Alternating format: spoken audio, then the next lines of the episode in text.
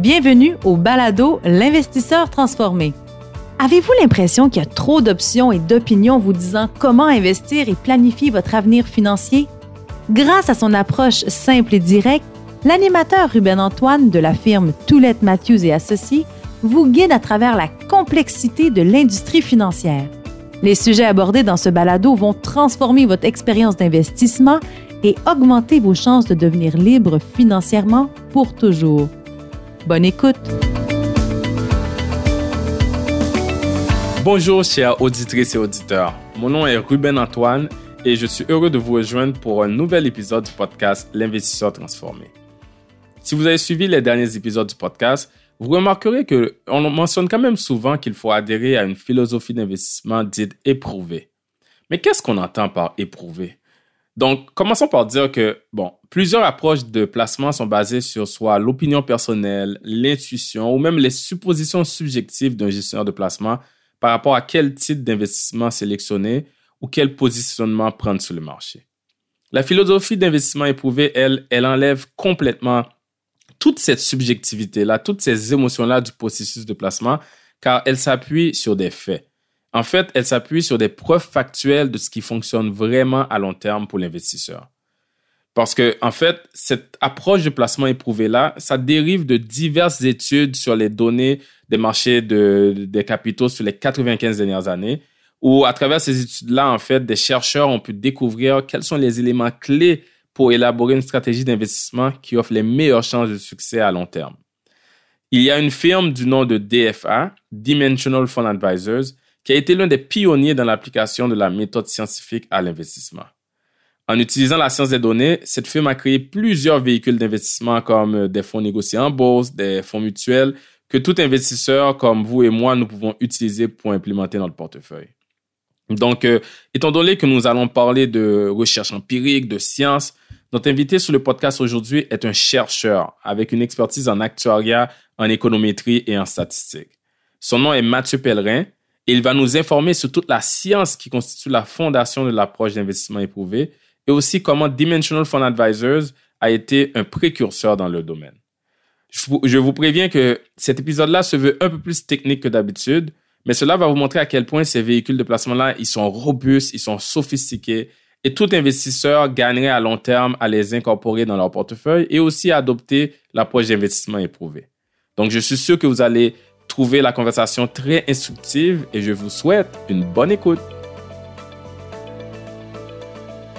Bonjour Mathieu, bienvenue sur le podcast de l'investisseur transformé. Bonjour Ruben, content d'être ici. Écoute, je sais que tu travailles pour euh, la firme Dimensional Fund Advisor, donc DFA. On va commencer avec la première question. J'aimerais que tu nous parles un peu de qui est Dimensional Fund Advisor donc, euh, juste nous dire un peu sur la firme et l'équipe qui euh, se tient derrière cette grande firme-là.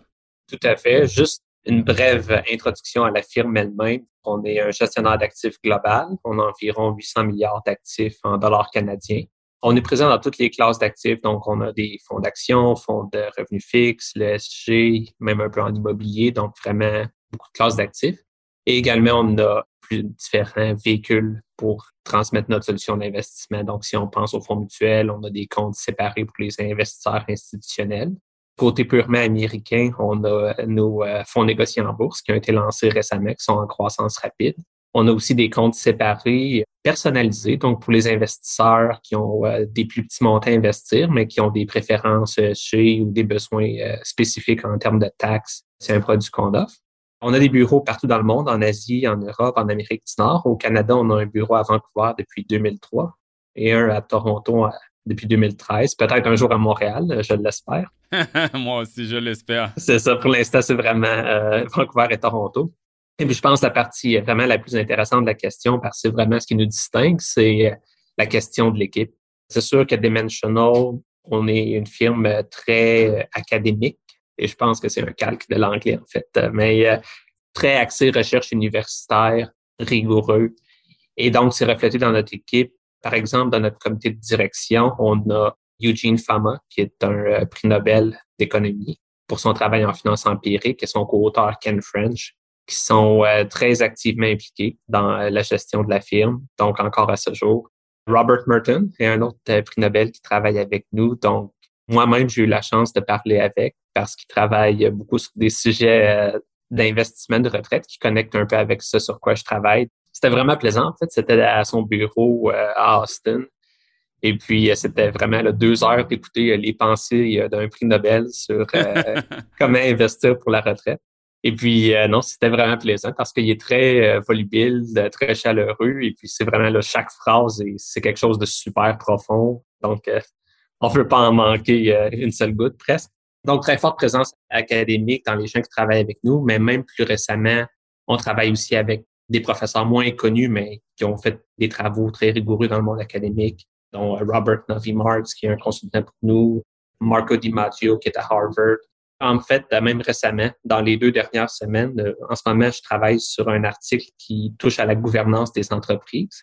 Et puis, une des personnes à l'externe qui l'a euh, révisé, qui a donné ses commentaires, c'est Lucian Bedchuk, qui est un professeur à Harvard, qui est le plus cité dans le domaine dans le monde. Donc, réellement, pour nous, la connexion avec le monde de la recherche, c'est vraiment pas juste une chose de marketing. Là, je le vois à la première personne que c'est vraiment quelque chose qui a une application, si je pourrais dire, au jour le jour. Vraiment, c'est des gens qui sont tous très impliqués avec nous, qui influencent notre façon de penser. Et puis, naturellement, on euh, donne pas notre pensée en sous-traitance. On a un fort département de recherche à l'interne aussi, naturellement c'est le département dans lequel je travaille euh, personnellement. Et puis, on a beaucoup de doctorats dans toutes sortes de disciplines qui vont des statistiques à l'ingénierie, euh, finance, économie, naturellement. Et puis, beaucoup de gens au parcours intéressant. Donc, euh, un de nos co-PDG, Gerard O'Reilly, c'est littéralement un rocket scientist, donc un doctorat en ingénierie aéronautique de Caltech. La chef de recherche globale, Savina Rizova, vient d'être nominée cette année comme une des 100 femmes les plus influentes en finance en Amérique du Nord. Donc, c'est vraiment, on a vraiment une équipe très forte à l'interne aussi. Donc, je pense c'est ça la grande distinction de Dimensional, c'est vraiment le fait qu'on est très axé recherche et puis tout ce qu'on fait, on essaie d'avoir une justification forte pour le faire. Oui, moi j'avais trouvé ça très euh, impressionnant en fait quand j'ai commencé à apprendre sur la firme, c'est que je voyais tous ces noms-là, dont certains que tu as mentionnés, euh, beaucoup de détenteurs de prix Nobel, que je voyais les noms dans mes livres quand j'étudiais pour le CFA. Et là, j'ai eu même la chance de rencontrer et de voir certains d'entre eux dans des formations et des conférences, dont justement euh, Eugene Fama que tu as mentionné, qui est maintenant euh, connu, il est nommé comme étant le père de la finance moderne. Donc, de voir qu'il y a tous ces gens-là qui sont en arrière d'une firme comme Dimensional, ça donne beaucoup de crédibilité à cette firme-là, définitivement. Puis moi, je voulais commencer avec cette question-là parce que je sais qu'au Québec, beaucoup de personnes euh, ne connaissent pas Dimensional. Donc, ça, c'était important de mettre ça euh, sur la table. Mais tu as dit que tu travailles dans la recherche. Parle-nous un peu de toi, de ton rôle euh, plus en profondeur chez Dimensional. Qu'est-ce que tu fais? Et aussi juste de toi, ton parcours en général. En fait, je vais même commencer par la fin, un peu mon parcours. Ça a été un peu sinueux avant d'arriver chez Dimensional. Mais tout a commencé euh, quand j'étais au cégep. J'avais un intérêt déjà pour euh, la finance à l'époque. Je lisais beaucoup de choses à propos de Warren Buffett et puis plus une approche un peu traditionnelle. À l'époque, je savais que peut-être que si je voulais travailler en finance, ça serait une bonne idée d'avoir mon titre de CFA, mais j'avais déjà lu que, bref, le baccalauréat était pas euh, nécessairement en finance, qu'on pouvait le faire en n'importe quoi et aller chercher le titre ensuite. J'avais entendu des bonnes choses à propos du programme en actuariat à l'Université Laval, que c'était quelque chose de rigoureux puis qui était un bon programme. Donc, je l'ai essayé. C'est par là que j'ai commencé. Et puis, euh, j'ai appris énormément, mais j'avais le goût de continuer plus loin ensuite. Puis, j'avais aussi un intérêt, pas juste pour la finance, mais pour l'économie en général. J'avais une attirance pour le monde un peu plus universitaire. Donc, j'ai euh, été euh, à la maîtrise en économique. Je suis resté à l'Université Laval. Je travaillais à l'époque avec Jean-Yves Duclos, avec licence en politique j'ai eu la chance de le fréquenter puis euh, d'apprendre auprès de lui. Après la maîtrise, j'avais encore le goût de continuer plus loin, vraiment d'aller chercher un doctorat et éventuellement enseigner dans le monde universitaire. Donc, je suis allé à Brown University pour faire mon doctorat. Quand je suis entré, je pensais me spécialiser en croissance économique, donc vraiment des thèmes plus universitaires, des choses de long terme. Et puis, c'est, j'ai eu un plaisir fou là-bas dans mes cours d'économétrie. Donc, euh, des thèmes plus statistiques. Et vraiment, j'ai décidé de me spécialiser là-dedans au doctorat. Ça m'a amené à découvrir des outils un peu plus quantitatifs, à apprendre beaucoup de cours de maths avancées, statistiques, et puis j'ai vraiment aimé ça. Environ en milieu de parcours, j'ai décidé que peut-être le monde universitaire, ça me semblait trop abstrait. J'avais pas le goût de passer ma vie dans une salle de séminaire, euh, à être dans des débats à propos de choses archithéoriques. Puis j'avais toujours l'intérêt pour la finance qui était un peu en background en même temps. Donc, je me suis mis à, chercher ce qu'il y avait des occasions en finance dans le secteur privé pour lesquels un parcours comme le mien serait euh, un bon fit en mot français. Et puis, ce qui ressortait, c'est qu'il y a des choses vraiment qui sont, je dirais, purement quantitatives. Donc, vraiment là, du euh, trading à haute fréquence. C'est vraiment des gens qui recrutent des mathématiciens ou des gens d'ingénierie électrique. Il n'y a pas vraiment de composante économique. C'est vraiment là, purement des méthodes statistiques. Mais avait quelques firmes qui avaient une approche qui combinait un peu l'approche quantitative, mais avec le contenu économique qui m'intéresse. Et Dimensional était une de celles-là.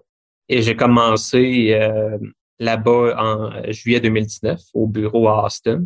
J'ai rapidement intégré l'équipe de recherche. Puis mes thèmes de spécialisation sont euh, l'ESG, donc tout ce qui touche à l'investissement responsable, environnemental, social, gouvernance. Et puis euh, l'investissement de retraite, comme j'ai dit, c'est ça qui m'a amené à, parler avec euh, Robert Merton. Et puis en mars 2020, j'ai déménagé à notre bureau de Charlotte. Donc en ce moment, je suis basé sur la côte est aux États-Unis. C'est un peu mon parcours chez Dimensional. Donc j'y suis arrivé parce que le mélange, comment je dirais, de connaissances ou de thèmes qu'on utilise à l'intérieur de la firme, c'est un peu ce que j'avais dans mon parcours aussi. Donc, c'était vraiment très naturel pour moi d'être ici. C'est un très beau parcours. Là, tu vis aux États-Unis, mais tu viens du Québec. Oui, c'est ça. Ben, j'ai originalement de Trois-Rivières. Euh, j'ai fait mon cégep là-bas. ben, merci euh, de partager euh, ton parcours un peu personnel, mais aussi professionnel. On va rentrer dans le vif du sujet. On a parlé beaucoup sur le fait que Dimensional marie beaucoup tout ce qui est recherche universitaire, académique avec la finance. Donc, dis-nous un peu plus euh, sur l'évolution, en fait, de la finance moderne dans le milieu académique. Si on retourne un peu en arrière, quelles ont été les progressions euh, dans le temps jusqu'à maintenant? L'événement fondateur, si on veut, ça serait vraiment tous les travaux qui sont sortis à la fin des années 50, début des années 60 c'est là vraiment que la finance a commencé à émerger comme une discipline rigoureuse, distincte de l'économie, vraiment avoir ses propres revues scientifiques, professeurs et tout ça. Et puis, c'est également l'époque où euh, Eugene Fama a fini sa dissertation, commencé à enseigner euh, ensuite à Chicago.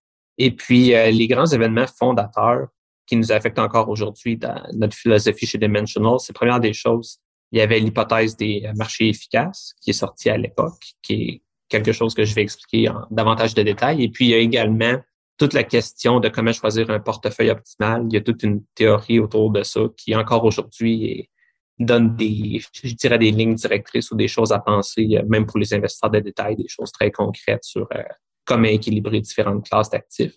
Donc, un peu, euh, pour commencer, l'hypothèse des marchés efficaces. Ce que ça dit, encore là, c'est la définition de FAMA, c'est tout simplement l'hypothèse selon laquelle les prix des actifs aujourd'hui on peut utiliser les actions comme exemple, reflètent toute l'information connue.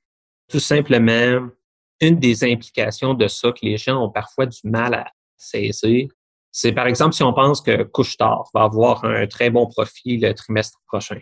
Donc, euh, la plupart des gens vont dire, oh mon Dieu, il va avoir des bons profits, c'est une occasion d'achat, je vais acheter l'action, ça va monter quand les profits vont sortir, je vais faire de l'argent. Naturellement, ce qui est la faute dans ce raisonnement-là, en fait, il y en a deux. La première erreur de raisonnement, c'est toujours pas l'impact des nouvelles qui est important pour le prix des actifs, mais c'est toujours l'impact des nouvelles par rapport à ce que le consensus de marché s'attend. Donc, si on a des gens qui disent ça n'a pas de sens, euh, le chômage est super élevé, il y a eu des mauvaises données économiques qui ont sorti aujourd'hui et pourtant la bourse a monté, donc ça n'a pas de sens ou euh, ah, telle compagnie a eu des beaux profits ce trimestre-ci, l'action s'est effondrée, encore là, ça n'a pas de sens. Mais encore là, c'est toujours par rapport aux attentes. Si le marché euh, s'attendait à des nouvelles économiques complètement catastrophiques et que c'est juste mauvais, c'est quand même une amélioration par rapport à l'espérance des marchés. Donc, ça, c'est la première chose à saisir. Dans le monde de l'investissement, c'est toujours pas la vieille information qui détermine comment les prix vont évoluer, mais vraiment la nouvelle information qui est diffusée aux participants. Donc, ça, c'est la première chose.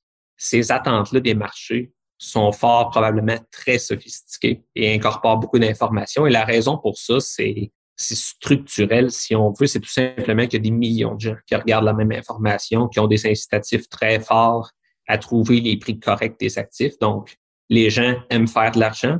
Donc, s'il y a des occasions de faire de l'argent facile sur la table, c'est pas très long que quelqu'un va entrer avec du capital et puis, si on veut aller faire soit l'investissement ou l'arbitrage qui se présente. Donc, c'est parce que les marchés financiers sont tellement profondément compétitifs, c'est extrêmement difficile de tout simplement d'avoir un meilleur estimé que le prix du marché. Donc, euh, non, c'est archi important en termes de comment investir pour les investissements. Euh, une des premières conclusions, en fait, à laquelle on va revenir, c'est c'est extrêmement difficile pour des gestionnaires actifs plus traditionnels qui choisissent un portefeuille d'actions et qui essaient de déterminer quelle action va monter dans la prochaine année ou les prochains trois ans par rapport au marché. C'est extrêmement difficile de le faire avec ces méthodes traditionnelles-là. Donc, c'est des grandes implications, en fait, pour euh, les investisseurs. Donc, ça, c'était une des premières découvertes. Une des choses qui est arrivée ensuite, c'est le MEDAF, donc le modèle d'évaluation des actifs financiers, ou le CAPM en anglais. Et puis, ce que ça amenait, c'est que cette espèce de portefeuille optimal-là, c'est en fait le portefeuille de marché. Dans un modèle qui a certaines hypothèses un peu restrictives, le portefeuille que tous les investisseurs choisissent de détenir comme étant leur portefeuille optimal, c'est tout simplement la totalité des actions qui sont là. Donc, imaginez un fonds, une espèce de méga fonds indiciel qui détient toutes les actions ou toutes les obligations. Bref, c'est tout le marché. Et puis, une des choses que ce modèle-là avait comme prévision qui est intéressante, encore là pour revenir à mon exemple des actions, c'est que les actions qui sont très corrélées avec le reste du marché sont plus risquées. Donc, on devrait s'attendre à ce qu'il y ait un meilleur rendement sur ces actions-là pour compenser les investisseurs pour le risque supplémentaire. Et puis, à l'inverse, si on pense à une action, exemple, qui est moins volatile que le reste du marché, pas nécessairement moins volatile, mais moins corrélé. Donc, supposons que si le marché tombe de 2% cette action-là va tomber de 1% en moyenne. Donc, cette action-là, la plupart des gens seraient prêts à la détenir, même avec un rendement plus faible, parce que l'action est moins risquée à l'intérieur de leur portfolio total. Mais ce qui s'est passé avec ça, avec ce modèle-là, une des prévisions qui était invalidée, c'est que le MEDAF prévoyait que certaines actions très risquées allaient avoir un très haut rendement à long terme et que certaines actions moins risquées allaient avoir un très mauvais rendement. Mais cette prévision-là du modèle était vraie en termes de la direction, mais en termes de la magnitude, n'était pas correcte. Et puis, une des choses, justement, c'est là où Fama et euh, Ken French arrivent dans l'histoire, c'était que certaines des actions, comme par exemple les actions à petite capitalisation ou les actions qui sont peu dispendieuses, donc le prix de l'action est faible par rapport à la valeur comptable, par rapport aux revenus, etc. Ces actions-là avaient un rendement à long terme beaucoup plus élevé que ce que le MEDAF tout seul aurait suggéré. Et puis ça, c'est un peu la fondation de leur étude en 1992, qui était le modèle à trois facteurs. Et puis justement, une des choses qui a été documentée dans ce modèle-là, vraiment établie, il y avait une contribution de synthèse, il y avait une contribution au niveau de la méthodologie, mais ce qui, euh, qui est intéressant pour nous, c'est vraiment le fait que ces actions-là, les actions à petite capitalisation, les actions value en anglais, ont tendance à avoir des rendements plus élevés à long terme. Le modèle d'évaluation des actifs financiers, tu me diras si je me trompe, euh, Mathieu, mais de ce que je comprends, euh, avant que ce modèle-là soit mis de l'avant, on va dire qu'on prend un fonds d'investissement géré par un gestionnaire d'actifs. Ce gestionnaire d'actifs-là pouvait se donner le crédit, mettons que ce fonds-là a fait 15 ce gestionnaire d'actifs-là pouvait se donner le crédit qu'il a généré 15% pour ses clients. Il est bon, il sait comment gérer des actifs. Le MEDAF est venu montrer que une partie de ce rendement-là peut être attribué directement au marché. Pas parce que celui-là, il est talentueux pour générer 15% Peut-être 10% de ce 15 %-là, par exemple, vient de juste l'exposition au marché. Donc, euh, la portion qui viendrait du talent de ce gestionnaire-là serait le 5 supplémentaire. Et quand Pharma et French ont rajouté d'autres facteurs, on a réalisé que même ce 5 %-là peuvent être expliqués par une exposition à d'autres attributs du marché, comme tu disais tantôt, les petites capitalisations, les actions de valeur. Donc, avec le temps, j'imagine, l'évolution de la finance a montré que c'était de plus en plus petit ce qu'on pouvait attribuer au talent d'un gestionnaire parce qu'il y a beaucoup d'errements qui peuvent être expliqués par différentes dispositions à différentes caractéristiques du marché. J'essaie de faire une synthèse de tout ça, mais est-ce que je, suis dans le bon chemin ou... En fait, j'y avais même pas pensé, mais je trouve que c'est une belle façon de le présenter. Le, MEDAF, en fait, euh, a vraiment servi un peu de paratonnerre. C'est un modèle qui a été beaucoup critiqué, mais il a donné justement un point de référence auquel on fait regarder. C'est toujours, ben, OK, est-ce que le, première des choses, est-ce que le gestionnaire fait juste ajouter du rendement en prenant plus de risques qu'un portefeuille de marché? Donc, ça, c'est la première chose à regarder. Mais également avec les autres facteurs ou variables qui ont été identifiés euh, par la suite, dont les actions à petite capitalisation, valeur ou même plus récemment, certaines actions qui ont une rentabilité comptable plus élevée. Encore là, un gestionnaire peut simplement, en achetant ces actions-là, avoir un rendement plus élevé, potentiellement à long terme, un rendement espéré plus élevé. Et puis, ça vient pas nécessairement du talent du gestionnaire ou d'un processus de sélection de telle action versus telle action. C'est juste acheter un portefeuille diversifié d'actions à petite capitalisation. Ça va donner un rendement plus élevé, même si on fait pas un choix spécifique sur les actions à l'intérieur du portefeuille. Puis ça, c'est justement l'espèce de clé qui ouvre la porte à l'investissement systématique. Donc, on peut aller chercher ces rendements-là plus élevés de façon très euh, systématique d'un portefeuille euh, archi diversifié et puis enlever l'espèce d'élément arbitraire ou euh, de gestion humaine du processus. Oui, et puis ça a aussi ouvert la porte, j'imagine, à aussi l'investissement indiciel, systématique. Comme tu viens de dire, je regardais un résumé d'une étude que Dimensional Fund Advisor, justement, avait faite en 2002 sur 44 fonds de pension institutionnels qui gèrent 452 milliards. Puis ce qu'ils ont démontré, j'imagine, en utilisant tous ces modèles quantitatifs-là, c'est que la différence de rendement en différents portefeuilles, en fait, 96% pourrait être déterminé par tout ce qu'on vient de discuter, là, dans le sens que 96 du rendement peut être expliqué par l'exposition à différents facteurs du marché, à, différentes classes d'actifs. Donc, ça reste qu'il reste environ 4 qui peut être déterminé, qui explique la différence de rendement par tout ce qui est les stratégies de sélection de titres, d'anticipation de marché, ce qu'on peut attribuer traditionnellement à des gestionnaires d'actifs conventionnels. Donc, ça, c'est un bon point. Mais en tout cas, en gros, ce qu'on voulait partager, je pense par ma question, ce que je voulais partager, c'est qu'il y a eu des grandes avancées, en fait, dans le monde de la finance depuis euh, les dernières décennies, les sept dernières décennies.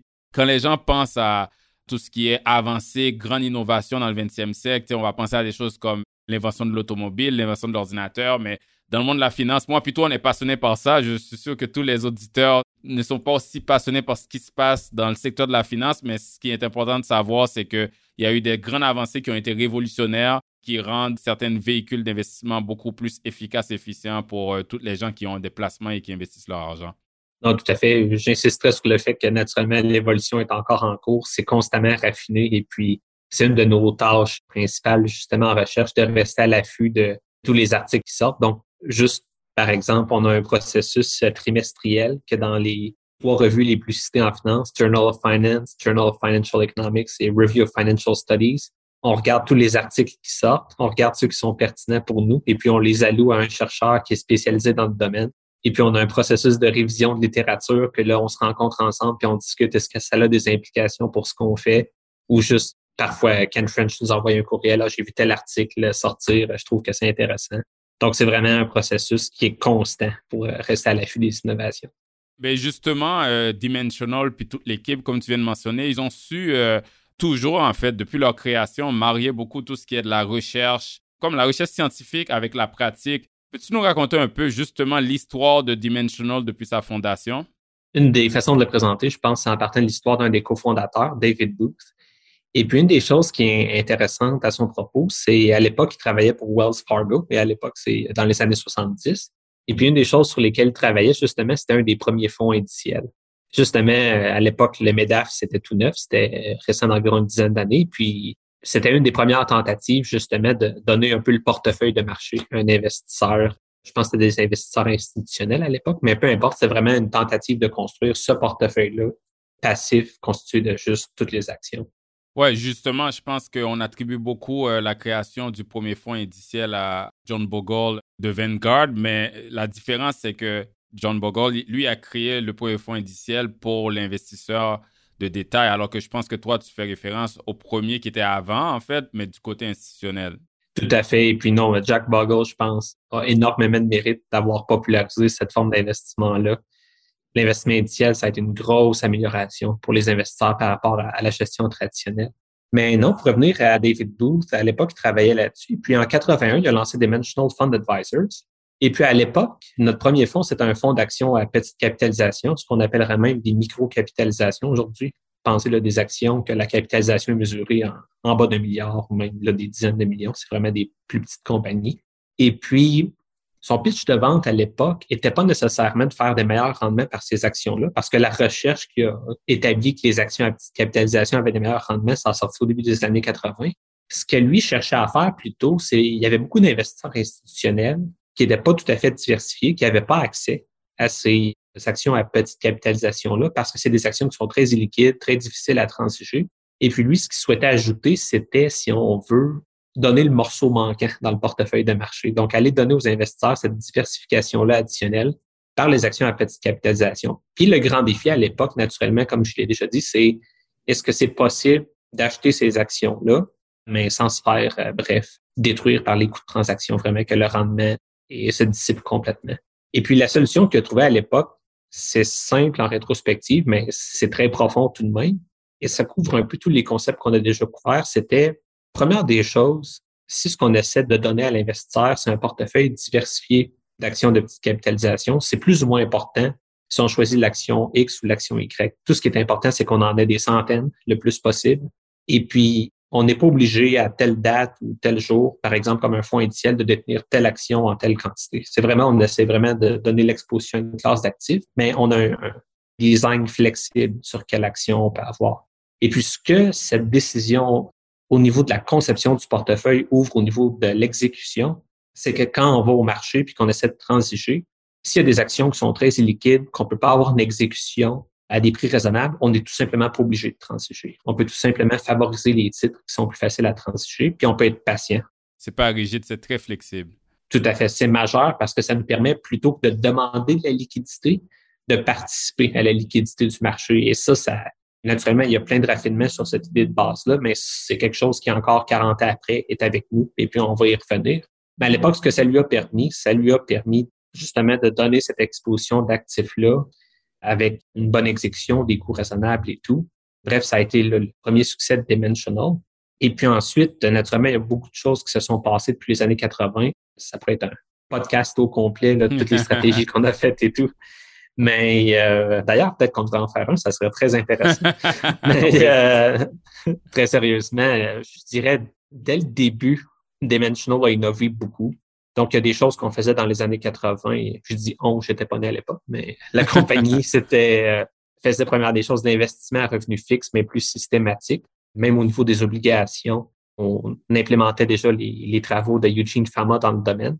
C'est quelque chose qu'on faisait. Il y avait aussi déjà de l'investissement ESG qui se faisait, plus sur des critères sociaux à l'époque. Donc, déjà, on avait des comptes pour des investisseurs institutionnels qui avaient des préférences spécifiques. Donc, déjà, on a toujours innové depuis le tout début.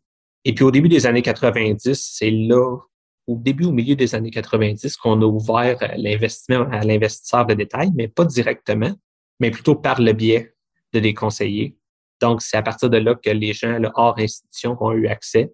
Et puis un autre exemple, comme je disais, la finance en effervescence, ça n'arrête pas d'évoluer. J'ai parlé déjà du modèle à trois facteurs, donc les actions de capitalisation, les actions valeur.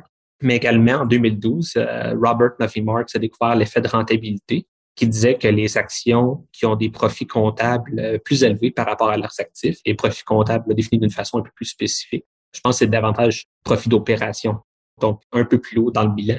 Ce qui est intéressant à propos de ça, c'est naturellement, c'est sorti en 2012 et puis on a commencé à implémenter dans nos fonds, en fait, euh, très peu de temps ensuite. Mais ce qui est important, c'est que les actions qui sont les plus rentables par rapport à ce critère-là ont tendance à être des actions plus chères. Donc, il y a une espèce de tension entre ces critères-là et puis les critères de valeur, qui sont les actions moins chères. Donc, pour implémenter ces deux choses-là conjointement dans un portefeuille, là, c'est un exemple aussi où l'implémentation et le design du portefeuille ont un gros impact. Donc, on va implémenter l'exposition à ce type d'action-là différemment si on est dans un portefeuille diversifié qui couvre tout le marché ou si on est dans un portefeuille qui fait juste couvrir certains segments du marché. C'est un autre exemple où vraiment, oui, la recherche est là et puis tout le monde y a accès. Mais vraiment, là où on ajoute notre valeur, c'est comment est-ce qu'on implémente ça pour que ça donne un portefeuille de qualité. C'est vraiment fascinant euh, comment Dimensional utilise tout ce qui est les grands cerveaux en fait de la finance, de toute la recherche empirique pour l'intégrer dans des solutions pour les investisseurs comme toi et moi. Euh, mais Mathieu, qu'est-ce que tu dirais qui constitue la différence entre une approche de gestion de placement plus traditionnelle comme la majorité des gens quand ils pensent placement, qu'est-ce qu'ils pensent de façon plus conventionnelle? Et l'approche indicielle qu'on entend parler de plus en plus et l'approche dimensional. Donc, on parle de trois approches. Comment tu pourrais faire la différence entre ces trois approches-là? la question est vaste et, c'est important. La gestion traditionnelle, je dirais, généralement, il y a beaucoup de décisions discrétionnaires. Donc, c'est vraiment un gestionnaire de portefeuille qui a généralement une certaine classe d'actifs à couvrir ou un certain objectif. Mais encore là, l'idée, c'est fondamentalement d'essayer de deviner si une action est sous-évaluée par rapport au marché ou surévaluée par rapport au marché. Et puis, un des grands problèmes dans cette approche-là, c'est généralement, il y a très peu de transparence dans le processus de décision, donc c'est un peu une boîte noire. C'est très difficile de savoir si un gestionnaire est en train d'exécuter une stratégie qui a du bon sens ou si c'est juste les marchés qui n'ont pas été de son côté. Donc, il y a cette espèce d'absence de transparence-là qui est toujours là. Souvent, la stratégie, par absence de transparence, je veux dire la stratégie, c'est un gestionnaire de portefeuille star. Oui, dans les grandes lignes, voici son approche, mais après, comment il exécute l'approche n'est pas toujours communiqué. Donc, la stratégie, c'est je vais sélectionner des actions, je vais essayer d'anticiper le marché. Et puis, euh, le comment ces actions-là ont été choisies, la méthode n'est pas toujours communiquée. Donc, ça, c'est plus ce qu'on appelle euh, la gestion de façon active, plus conventionnelle. Oui, puis j'y ajouterais deux choses. Naturellement, c'est très facile d'avoir des gestionnaires de portefeuille qui, par chance, vont avoir des rendements anormaux. Donc, encore là, c'est toujours la question de est-ce qu'on peut identifier ces gens-là à l'avance? Et puis, est-ce que, en fait, la performance passée garantit la performance future? Donc, une étude qu'on fait chez Dimensional à chaque année, on regarde les gestionnaires de fonds mutuels ou d'ETF, d'actifs en général, et puis ce qu'on regarde, c'est si on prend le premier quartile, donc le top 25% des meilleurs gestionnaires de portefeuille, et puis qu'on regarde les rendements qu'ils ont générés en tenant compte, comme on a mentionné, des expositions aux différentes classes d'actifs, est-ce que dans les cinq prochaines années, ces gens-là sont dans le même quartile? Et puis ce qu'on trouve, c'est que ces gestionnaires-là ont la même chance d'être dans le premier quartile dans les cinq prochaines années que tous les autres gestionnaires. Bref, la performance passée n'a aucun espèce de pouvoir de prévision sur la performance future. Ça, c'est une des choses vraiment à garder en tête avant de dire je vais choisir un portefeuille parce que ce gestionnaire-là a eu un bon rendement dans le passé. Puis c'est ça que plusieurs personnes font. Ils s'assoient avec leur conseiller, qui des fois le conseiller va pas plus loin que de regarder les choses au premier niveau. Ils leur montrent les rendements des trois à cinq dernières années, puis ils disent oh voilà c'est ça que je vais prendre juste en se basant sur le passé. Puis c'est dangereux. Ah non tout à fait c'est dangereux et puis trois à cinq ans c'est rien parce que les données financières sont tellement bruyantes, qu'il y a tellement de choses qui se passent dans le marché, c'est très difficile de départager qu'est-ce qui résulte des actions d'un gestionnaire de portefeuille ou de la chance. Et puis, une des choses, je vais y arriver, c'est qu'avec la gestion indicielle ou systématique, on enlève ce problème-là. C'est plus facile d'évaluer la contribution du fonds. Je pense que c'est vraiment important parce qu'une des choses que j'ai remarqué à l'époque, quand je sortais du doctorat, j'avais regardé ce qu'il y avait des emplois au Canada également. Et puis, une des choses que j'ai remarqué, c'est la gestion traditionnelle active est beaucoup plus présente au Canada qu'aux États-Unis. Donc, je pense que c'est vraiment important de le souligner euh, pour les auditeurs que c'est ça, c'est une gestion qui a très peu de transparence, qui est généralement plus chère. Et puis, c'est extrêmement difficile d'identifier des fonds qui vont bien performer à long terme. Bien, justement, tout ce qu'on vient de dire, ça a contribué à l'essor de la deuxième approche dans la comparaison qu'on fait, qui est l'approche indicielle. Donc, qu'est-ce que tu as à nous dire là-dessus et comment ça se compare avec la gestion traditionnelle active et la gestion euh, de l'approche de Dimensional? Ben c'est ça. en fait, toute la beauté de l'investissement indiciel, c'est que c'est extrêmement transparent. Donc, un fonds indiciel qui traque le S&P 500, il n'y a pas de surprise. C'est un fonds qui traque le S&P 500. C'est littéralement parfois l'objectif dans le prospectus ou dans le document fondateur du fonds. Et puis, la beauté de ça, c'est avec la transparence qui vient avec ça, c'est très facile d'évaluer le fonds. Donc, le seul critère d'évaluation, c'est est-ce que le fonds m'a donné cette exposition-là? Est-ce que les frais sont raisonnables? Donc, si on ignore l'impact des frais, des coûts de transaction et puis tout ça, c'est impossible de sous-performer son indice de référence parce que c'est ce que le fonds donne. Et puis, généralement, après les frais, on va sous-performer légèrement, mais les frais sont beaucoup moins élevés. Parce qu'il n'y a pas un star gestionnaire de portefeuille qui dit je suis tellement bon pour vous trouver le prochain Amazon, donc payez-moi 3% C'est des frais très raisonnables. Ouais. Exactement. C'est la différence entre 1% et 0.1% C'est vraiment majeur. Et puis, souvent, les gens peuvent penser que c'est petit, mais la mécanique de l'intérêt composé fait que 1% de frais sur la performance d'une vingtaine d'années, une trentaine d'années, ça fait une immense différence à, toute fin. Des centaines de milliers de dollars. c'est ça, c'est vraiment immense. Et puis, la beauté, c'est ça, c'est avec les marchés efficients, ce qu'on a déjà parlé, c'est qu'il y a très peu de valeur à investir du temps ou des ressources à essayer de deviner mieux que le marché parce que c'est à peu près impossible. Et puis la majorité des rendements à long terme vient du fait non pas d'être plus futé que le marché, mais d'être dans le marché, tout simplement d'investir à long terme, de rester là. Donc, d'avoir ces fonds-là très diversifiés à beaucoup, c'est vraiment une amélioration massive et c'est pour ça qu'il y a eu un essor, là, autant Vanguard que les high shares, que tout ça, que ça a été très populaire et c'était vraiment une grande amélioration. Naturellement, et c'est là que l'investissement systématique ou l'approche dimensional arrive dans le portrait, c'est pas parfait parce qu'il y a certaines rigidités qui viennent avec l'indiciel. Donc, une des premières rigidités, c'est les indices, je me rappelle pas par cœur, des horaires des échéanciers exacts, mais ce qui se passe, c'est généralement, un indice est toujours rebalancé à une certaine fréquence. Donc, les actions dans le S&P 500 cette année sont pas les mêmes que le 10 ans. Il y a un processus tout simplement pour mettre de mise à jour qui se fait. Et puis, naturellement, puisque c'est populaire, il y a des fonds avec littéralement des trillions, des milliers de milliards de dollars qui traquent ces indices-là. Et puis donc, quand la journée arrive qu'il faut changer l'indice, ça fait une espèce d'effet de masse que tous les investisseurs dans le marché doivent détenir cette action-là en telle quantité et n'ont pas le choix de l'acheter, peu importe le prix, peu importe la qualité de l'exécution. Parce qu'encore là, comme je l'ai dit, la beauté du fonds indiciel, c'est que l'objectif, c'est de minimiser l'écart avec un indice de référence. Mais justement, cet indice de référence-là, même s'il y a des pressions sur les prix qui s'appliquent parce que tout le monde transige en même temps, ça va être reflété dans l'indice. Donc, c'est une espèce de sous-performance qui est un peu pernicieuse parce que les gens ne le remarquent pas. C'est pas euh, parce que si on compare l'indice de référence et tout et le fonds lui-même, les deux vont euh, avoir une pression sur les prix, mais c'est quand même quelque chose qui sort des poches de l'investisseur. Donc, cette rigidité-là d'être obligé de transiger, ça met certaines contraintes aussi. Donc, pour lancer une stratégie indicielle, ben, un critère de base, il faut qu'il y ait un indice qui existe pour y arriver. Tandis que quand il n'y a pas cette contrainte-là, on peut partir avec une feuille blanche et puis vraiment bâtir la stratégie qui, à notre sens, va être la meilleure pour atteindre un certain objectif. Donc, c'est là où l'approche de Dimensional arrive. On part des mêmes critères qu'un indice d'un point de vue philosophique. Donc, il n'y a pas de gestionnaire discrétionnaire qui prend des décisions jour le jour sur on choisit telle action plutôt que telle action. Ce qui est plutôt au niveau du portefeuille, les grands paramètres, on part toujours, peu importe la classe d'actifs, du portefeuille le plus diversifié qu'on peut. Naturellement, si on a des actifs spécialisés, ça va être moins diversifié parce qu'il y a une espèce de focus qui est plus grand sur un segment du marché, mais toujours dans les contraintes le plus diversifiées possible. Et puis, on essaie naturellement d'être transparent. Donc, c'est clair, c'est quoi l'objectif du portefeuille, la classe d'actifs ciblés. Puis à l'intérieur de ça, il y a la flexibilité. Donc, ce que j'ai mentionné plus tôt en termes de transiger, on n'est pas obligé, exemple, à la fin de tel trimestre ou au milieu de l'année, le 30 juin, de transiger telle ou telle action. On peut attendre avant ou après que les conditions soient meilleures pour aller chercher cette exposition-là. Comme je disais, puisqu'il y a plusieurs variables autant du côté des actions du revenu fixe que la recherche identifie comme étant des variables qui permettent de prévoir des rendements plus élevés à long terme. Et puis, naturellement, on veut les intégrer dans notre portefeuille mais on n'est pas obligé de le faire de la même façon qu'un indice parce qu'il y a des indices d'actions à capitalisation ou il y a des indices sur les actions moins chères, donc les actions de valeur. Mais le fait de ne pas être contraint par un indice, ça nous permet d'aller faire des choix beaucoup plus raffinés au niveau de la façon que ces choses-là sont implémentées, interagissent les unes avec les autres.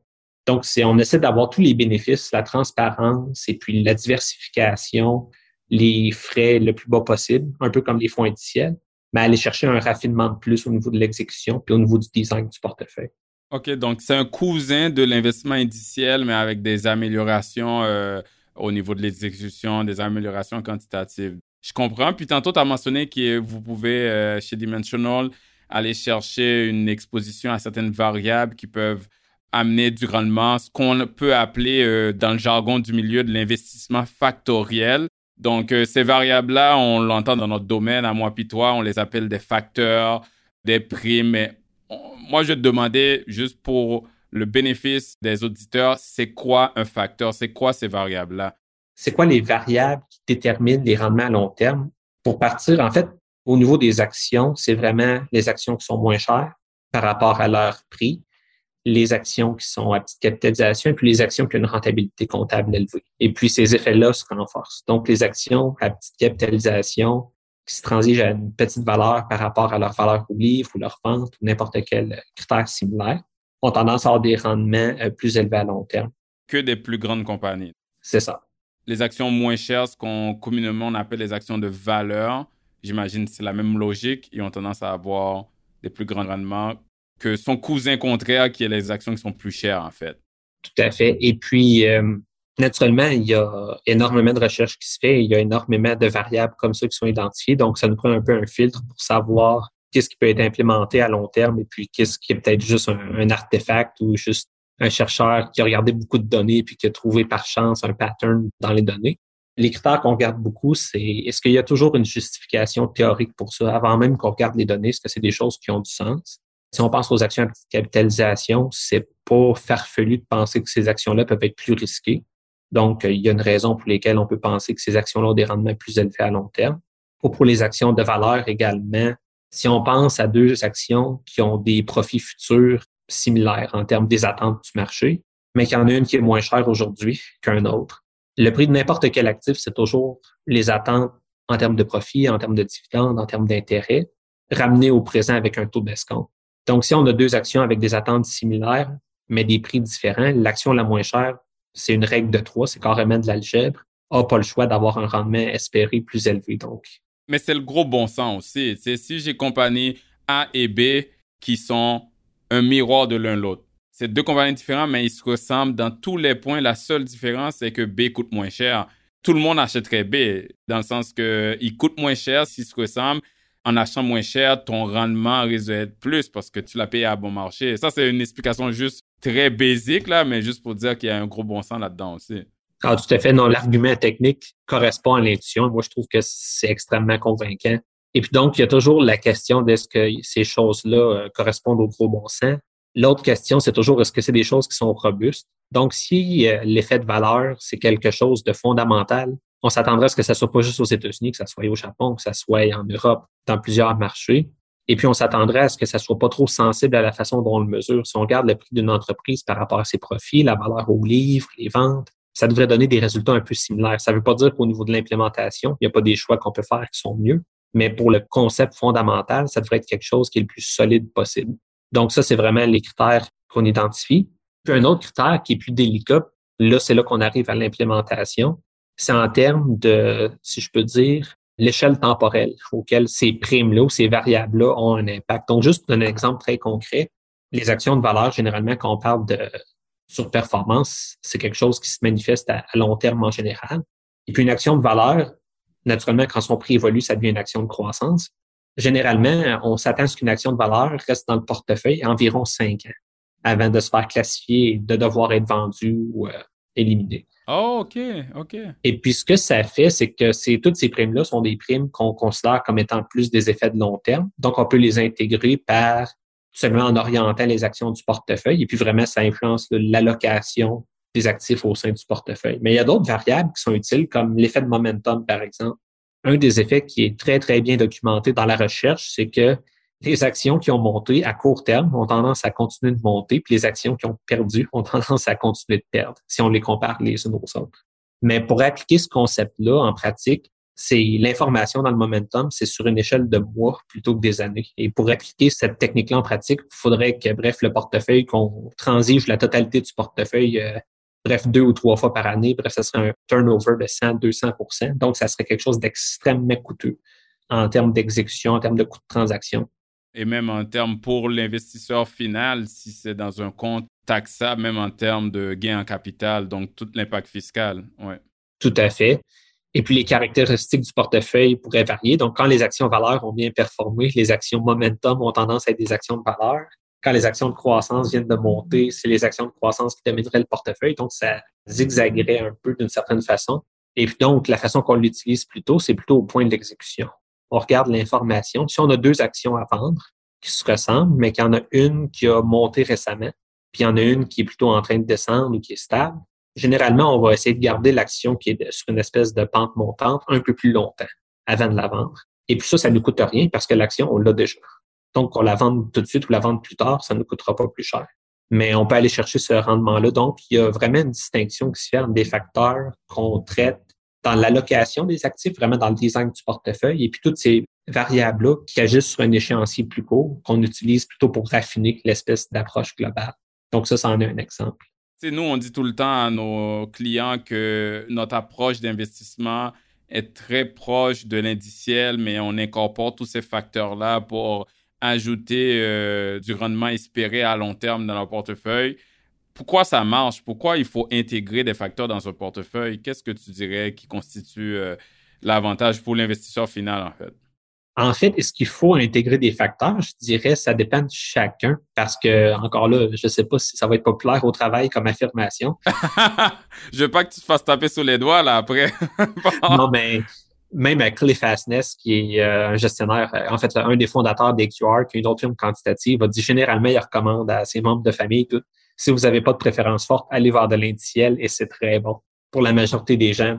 En fait, la question de pourquoi l'intégrer et pourquoi ça marche, c'est connecté, donc j'aime la formulation. Pourquoi ça marche? Généralement, Ce qu'on sait, c'est on s'attend à ce que ça soit du risque, qu'il y ait une certaine composante de risque auquel les investisseurs ont peut-être une aversion. Donc, c'est pour ça que ces actions-là ont un rendement plus espéré. Mais à voir, il y a personne qui a vraiment le modèle final et définitif sur pourquoi cette chose-là se manifeste. Donc, ça pourrait être aussi peut-être juste les goûts et préférences des investisseurs. Peut-être qu'il y a certaines actions qui sont défavorisées, indépendamment de leur rendement financier, et que les investisseurs, bref, les traitent moins bien, donc sont moins chers, donc ça devient des actions de valeur. Genre une explication plus comportementale, psychologique, ça se peut que c'est ça? C'est ça. Puis la beauté de la chose, c'est que le processus qu'on applique fonctionne dans les deux cas.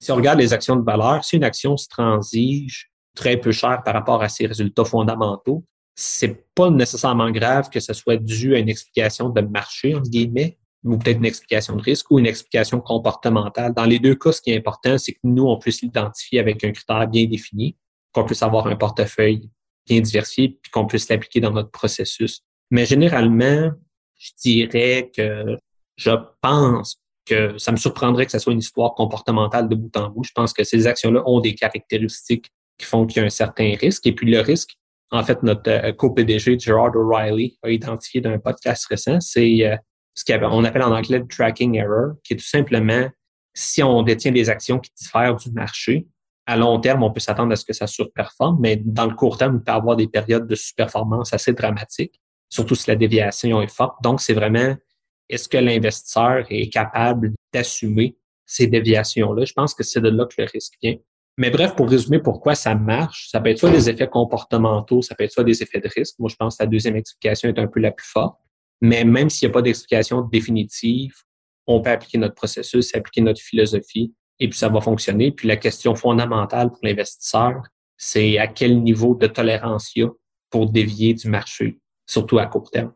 Je comprends. Donc, euh, je t'ai posé un peu deux questions. Pourquoi ça marche et pourquoi l'intégrer? De ce que je comprends de ce que tu viens de dire, c'est que il y a la raison pourquoi ça marche et il y a le résultat qui est le pourquoi on doit l'intégrer dans le portefeuille. Le, la raison pourquoi ça marche n'est pas définitive. Si on prend les actions de valeur, par exemple, certaines peuvent dire, ben, les actions de valeur sont moins chères parce que cette entreprise en ce moment est plus risquée. Il y a eu un déclin dans ses ventes ou dans son industrie ou quoi que ce soit. Ça, c'est la raison du risque. Ou la raison comportementale, c'est que des investisseurs ont peut-être réagi plus fort à une mauvaise nouvelle de cette entreprise-là. Ils ont vendu, puis ça a fait baisser le prix.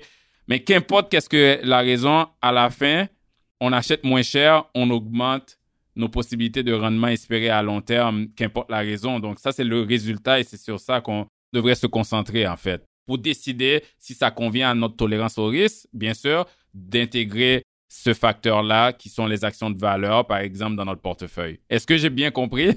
oui, oui, donc tout à fait. Et puis, il y a d'autres nuances aussi. C'est vraiment, il y a les déterminants, ces variables-là qui existent, mais comment les intégrer, il y a toutes sortes de nuances qu'on peut apporter pour qu'il y ait une meilleure adéquation avec l'investisseur. Donc, généralement, ça se peut que sur une petite période, les actions de petite capitalisation sous-performent, même si à long terme, ça surperforme mais ça va être rare que les actions de petite capitalisation, de valeur, les actions rentables, bref, que tout va être négatif en même temps. Donc, une des choses qu'on peut faire pour réduire un peu l'écart avec le marché, c'est intégrer ces variables-là de façon euh, conjointe dans un portefeuille. C'est de la diversification, en fait. Exactement. C'est une forme de diversification, oui. On peut avoir de la diversification au niveau des classes actives, donc détenir de l'immobilier, des actions, des obligations. Puis dans les actions, on peut avoir la diversification régionale, donc actions canadiennes, américaines, internationales. Et dans cela, là, il y a les secteurs aussi, etc. Mais même à l'intérieur des secteurs et des régions, on peut diversifier nos styles d'action. Donc, avoir des actions de valeur, de croissance, de petite capitalisation, de grande capitalisation. Comme ça, quand il y, en a un qui marche moins bien, mais l'autre marche mieux, puis on est gagnant de façon globale. C'est toujours euh, le concept des avantages de la diversification, mais aller encore plus en détail dans la diversification. Tout à fait. Puis, naturellement, il y a toute la question de la modulation aussi. Donc, ce qu'on fait chez Dimensional, c'est on part toujours du portefeuille de marché, puis on se demande quel degré de déviation on veut appliquer. Et puis, on a des portefeuilles qui partent, sont très proches du marché, quasiment comme un fonds indiciel, avec naturellement des avantages au niveau de l'implémentation, mais que les actifs sous-jacents sont très similaires. On a des fonds qui ont une petite déviation, donc ils vont juste surpondérer les actions de valeur, petite capitalisation, mais pas trop pour que les écarts soient tolérables. Et puis, on a des portefeuilles que c'est vraiment le très spécialisé qui vont faire les actions qui ont les rendements espérés les plus élevés. Donc, c'est facile pour les investisseurs ou les conseillers d'aller moduler un peu l'exposition en fonction de la tolérance aux déviations par rapport au marché. Je comprends. Puis tu as mentionné tantôt que ça ne marche pas tout le temps. Puis je pense justement le facteur de valeur, donc les actions de valeur qu'on les compare à les actions de croissance, qui est, si je peux dire, le type d'action qui est le contraire, donc les actions qui sont plus chères. Les actions de valeur ont eu tendance, ont en fait sous-performé si on regarde les dix dernières années. Donc quelqu'un pourrait se demander, puis je dis bien les dix dernières années, mais les derniers mois, c'est différent. Les actions de valeur font très bien. Mais quand on regarde 10 ans, quelqu'un pourrait se demander est-ce que c'est encore pertinent? Est-ce qu'il faut encore détenir des actions de valeur dans son portefeuille ou est-ce qu'il faut euh, lancer la serviette et puis euh, abandonner tout ça? Non, mais c'est tout à fait pertinent, je pense, parce que l'explication derrière, la logique est inchangée. Peu importe les circonstances actuelles. Donc, le fait que deux actions avec des résultats similaires, des attentes similaires, mais une qui est moins chère que l'autre va avoir un rendement espéré plus élevé. Ça, c'était vrai en 80, c'était vrai en 90, c'est encore vrai aujourd'hui. Ça dépend. C'est quelque chose de très fondamental, de très profond. Et puis, naturellement, quand on regarde aussi, c'est quelque chose qui est basé sur la recherche dans plusieurs pays. On a une centaine d'années de données aux États-Unis, donc c'est vraiment un siècle de données maintenant qu'on a accès. Donc, c'est vraiment quelque chose qui est enraciné d'une logique profonde, mais également dans du très long terme. C'est sûr qu'à court terme, ça peut faire grincer des dents. Et puis, c'est particulièrement frustrant. Donc, si votre beau-frère arrive et dit, bon, ben, j'ai acheté du Netflix parce que ça arrête pas de monter, puis ça continue de monter après que j'en ai acheté, c'est sûr que c'est un peu frustrant si on est dans un portefeuille qui a moins d'actions de croissance, d'entendre ça et puis d'être en période de sous-performance. Mais c'est là qu'on en arrive vraiment à l'importance du long terme. Et puis l'importance aussi d'être honnête avec soi-même par rapport à la tolérance au risque. Donc, de toujours planifier, de c'est facile d'acheter des actions de valeur quand c'est en train de surperformer comme en ce moment mais vraiment de se demander est-ce que je suis capable d'assumer une période comme ça de peut-être même jusqu'à une dizaine d'années de performance ou même plus? Il n'y a aucune garantie pour avoir la possibilité qu'à long terme, j'ai des meilleurs rendements. Donc, c'est vraiment à ça que ça revient. C'est une question de mettre les probabilités de son côté. Tu sais, je regardais les données justement qui viennent de Dimensional que les actions de valeur, c'est ceux qui sont pas toujours en train de surperformer, mais en termes de probabilité, sur un an, dans le marché canadien, les actions de valeur ont eu tendance à surperformer les actions de croissance 55 du temps.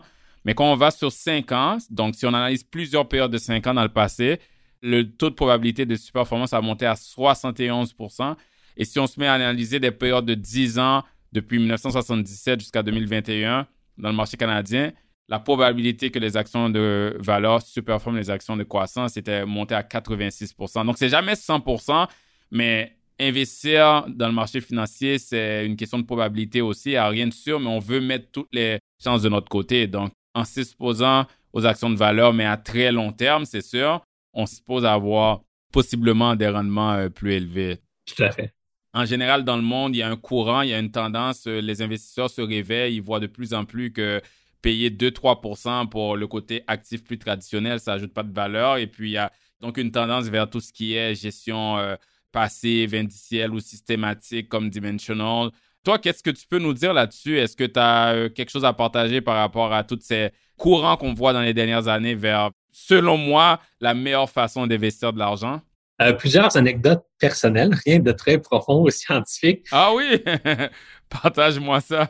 non, généralement, euh, je pense que les gens le comprennent. J'avais un oncle comme ça qui travaillait avec un planificateur financier puis qui avait beaucoup de fonds avec des frais très élevé. Puis euh, ce qu'il disait, c'est mes fonds euh, sous-performent quand la bourse monte, mais ils sous-performent aussi quand la bourse descend. Donc, bref, euh, je suis toujours perdant. Et puis, naturellement, je pense que la plupart des gens le comprennent assez bien. Naturellement, le concept d'efficacité des marchés, ça peut être utile. Encore là, c'est très dur pour les gens de laisser aller la notion qu'on peut prévoir les cours boursiers. Et puis, c'est très contre-intuitif aussi de dire que la gestion active a peu de chances d'ajouter de la valeur dans n'importe quel domaine de la vie généralement, si on mange mieux, on va être en meilleure santé. Si on s'entraîne davantage, on va avoir plus de résultats à trois fois semaine qu'à une fois semaine. Bref. Et je dirais même que dans plusieurs domaines, quand tu payes cher, tu reçois quelque chose de qualité. Euh, tandis que la gestion active, tu payes cher pour tes fonds mutuels pour avoir un rendement moins bon à long terme, ce qui est vraiment contre-intuitif. Non, c'est ça. Là, c'est une logique complètement à l'envers. C'est acheter soit une stratégie indicielle ou systématique qui essaie de s'améliorer sur l'indiciel à des fonds très bas. Et puis d'un point de vue psychologique, c'est pas quelque chose qui a besoin d'être monitoré à chaque jour, c'est un peu le laisser aller. Donc c'est très différent, mais je pense que tu mentionnais quand on se préparait euh, les médecins, il y a beaucoup de blogs ou de forums de médecins qui échangent là-dessus et puis euh, justement qui commencent à refuser l'espèce de recommandation de gestion active. Une des choses que je remarque aux États-Unis, le passif, l'investissement systématique, c'est en montée, en flèche. Je pense qu'au Canada, c'est un stade peut-être un peu plus préliminaire, mais c'est clairement quelque chose qui est en train de se répandre. Je le vois quand je parle à des gens proches de moi que les idées résonnent, que vraiment il y a un appétit pour ça. Et puis, on a beaucoup parlé d'action depuis le tout début, puis c'est souvent ce que les gens pensent le plus dans leur investissement, mais aussi la gestion systématique commence à faire son entrée aussi dans le revenu fixe. Donc, vraiment, la même idée qu'on peut améliorer un indice par une gestion systématique, aller chercher des rendements de plus, avoir une flexibilité au niveau de l'implémentation. Donc, c'est quelque chose que Dimensional fait depuis longtemps, mais là, qui commence à être de plus en plus populaire aussi. Donc, non, je pense que c'est des thèmes qui sont là pour rester parce que c'est tout simplement fondamental. Il y a des raisons profondes pour lesquelles les prix sont durs à deviner mieux que le marché. C'est quelque chose qui va rester. Ça va toujours être une vérité que plus un fonds est cher, ben, plus il faut que la surperformance soit là, plus la barre est élevée pour que le rendement dans les poches d'un investisseur soit meilleur. Et ça, c'est toutes des variables qui, à mon avis, vont continuer de rendre la gestion traditionnelle un peu euh, problématique. Bref.